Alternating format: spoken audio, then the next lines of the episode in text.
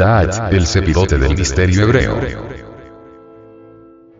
Se produce por la conjunción esotérica de Shiva Shakti, Osiris Isis, que están perpetuamente unidos en Jesod, el fundamento, el noveno sepirote, la novena esfera, el sexo pero ocultos por el misterio de edad que tiene el conocimiento tántrico, el cual se procesa con el Saha Maituna o magia sexual, que debidamente utilizado permite la autorrealización íntima del ser. Es necesario que todos reflexionemos profundamente, que comprendamos todo esto a fondo. Él y ella están unidos en la piedra cúbica de Jesod que es el sexo. De la unión de él y ella resulta el conocimiento tántrico perfecto, con el cual podemos nosotros autorrealizarnos internamente en todos los niveles del ser. En la piedra cúbica de Jesod, en la novena esfera deviene el conocimiento tántrico, la iniciación tantra. Mediante los tantras es posible el desarrollo de la serpiente sagrada Kundalini por la espina dorsal. La piedra cúbica de Jesod situada en los órganos creadores es ciertamente aquella alma metálica que resulta de las transmutaciones sexuales, podríamos denominarla el mercurio de la filosofía secreta, o hablando en lenguaje más sencillo, energía creadora. Resulta interesante que sea allí, precisamente en la piedra cúbica de Jesod donde Shiva Shakti, Osiris e Isis se unen sexualmente y es precisamente allí donde está el conocimiento tántrico, sin el cual no es posible llegar a la autorrealización íntima del ser los que intentan liberarse, los que realmente quieren autorrealizarse, los que de verdad quieren convertirse en Mahatmas o hierofantes, tendrán que someterse a la disciplina tántrica y trabajar en la novena esfera. Se les enseñará todo el tantrismo, cómo despertar la serpiente y cómo levantarla por la espina dorsal, cómo abrir los chakras, etc. En el esoterismo gnóstico aparece una mujer, una virgen inefable, divina, vestida con túnica azul y parada sobre una luna. Esto hay que saber entenderlo, esa luna representa al sepirote Jesod, ello significa la fuerza sexual en cuanto a la túnica de color azul representa a la noche, en que se desarrollan los grandes misterios de la vida y de la muerte. Solamente en la noche se trabaja con la energía creadora del tercer logos. Trabajo en el laboratorium del Espíritu Santo debe hacerse en horas nocturnas. El Sahaja Maituna solo debe practicarse en las tinieblas de la noche, porque el día, el sol es opuesto a la generación. Si uno echa una gallina con sus huevos a la luz del sol para que los empolle, pues aquellos no logran ser empollados y si sale algún polluelo, morirá, porque el sol es enemigo de la generación. Quien busca la luz debe pedirse la logos que está detrás del sol que nos ilumina, en la noche profunda. La cruda realidad es que por disposición de los órganos sexuales la procreación se verifica en las tinieblas. Porque cuando el zoospermo sale de las glándulas sexuales, no sale iluminado por la luz del sol sino en tinieblas y en tinieblas se abre paso por la trompa de falopio para encontrarse con el óvulo que desciende de los ovarios, y dentro de las tinieblas de la matriz es la gestación. Pero si ese zoospermo en vez de salir protegido desde las glándulas sexuales por las tinieblas, saliera a la luz del sol, y el feto no estuviera en tinieblas, y se encontrara destapado en el vientre de la mujer para que el sol le diera directamente, es obvio que el fracaso sería un hecho de manera que por disposición de los mismos órganos de nuestra naturaleza, la fecundación se realiza siempre en tinieblas.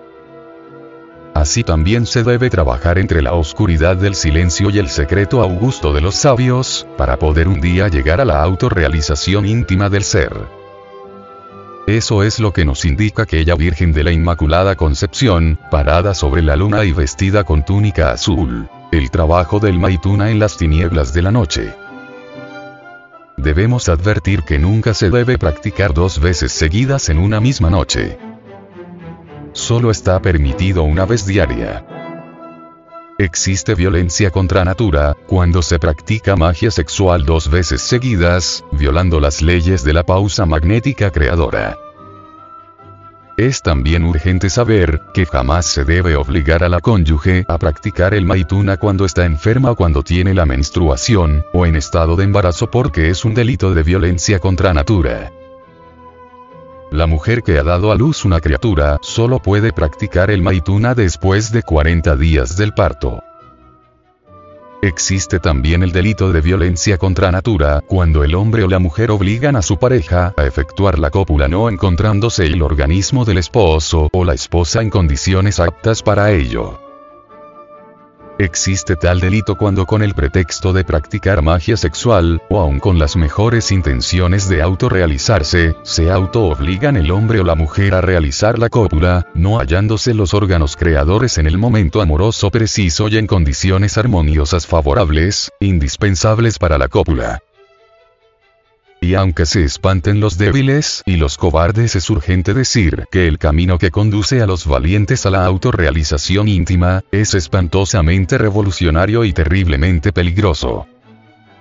Necesitamos despertar la conciencia para levantarnos en armas contra la naturaleza, contra el cosmos, contra la mundanalidad, contra sí mismos, contra todo, contra todos, cueste lo que cueste. Este es el camino de la revolución de la conciencia, esta es la senda difícil, la vía que tanto odian los perversos de la raza lunar. El camino es precisamente lo opuesto a la vida común y corriente de todos los días, se basa en otros principios y está sometido a otras leyes, en esto consiste su poder y su significado. La vida corriente, la vida rutinaria de todos los días aún en sus aspectos más amables y deliciosos conduce a los seres humanos hacia los mundos infiernos y a la muerte segunda, y no puede conducirles a ninguna otra parte.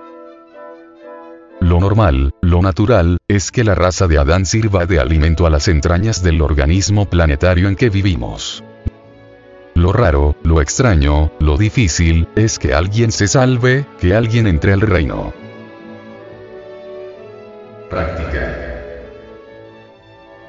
Después de orar a su padre que está en secreto. Estudie la monografía que esta semana le corresponde. Acuéstese en su lecho o en la perfumada tierra o donde quiera. Coloque vuestro cuerpo, en forma de hombre muerto. Esta posición es profundamente significativa. Muerte es la corona de todos. Debe entonces parecer un cadáver. Los pies tocándose en los talones y las puntas de los mismos separadas en forma de abanico. A lo largo del cuerpo se extienden los brazos de cadáver. Respirad suave, profunda y rítmicamente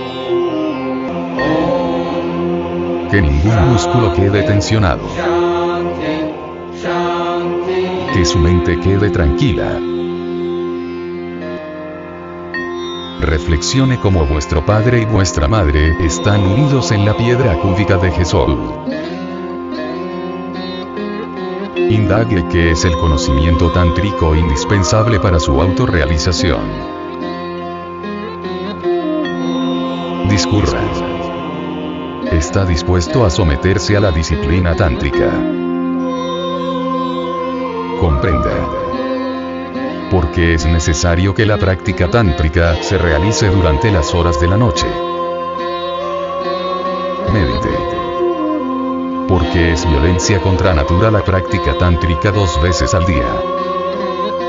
La base de esta práctica es el recuerdo de sí. Sin la íntima recordación de sí, está usted perdiendo el tiempo miserablemente.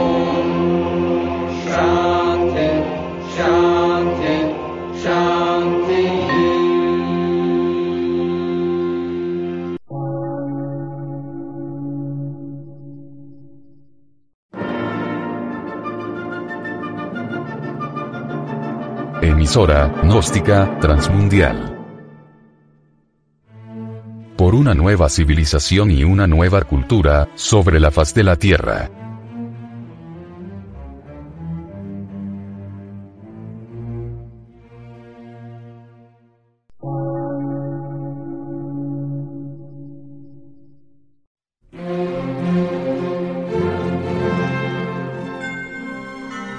medio de radiodifusión, científico, artístico, místico y filosófico, de la Asociación Colombiana de Centros de Estudios Gnósticos, Antropológicos, Psicológicos y Culturales, AC.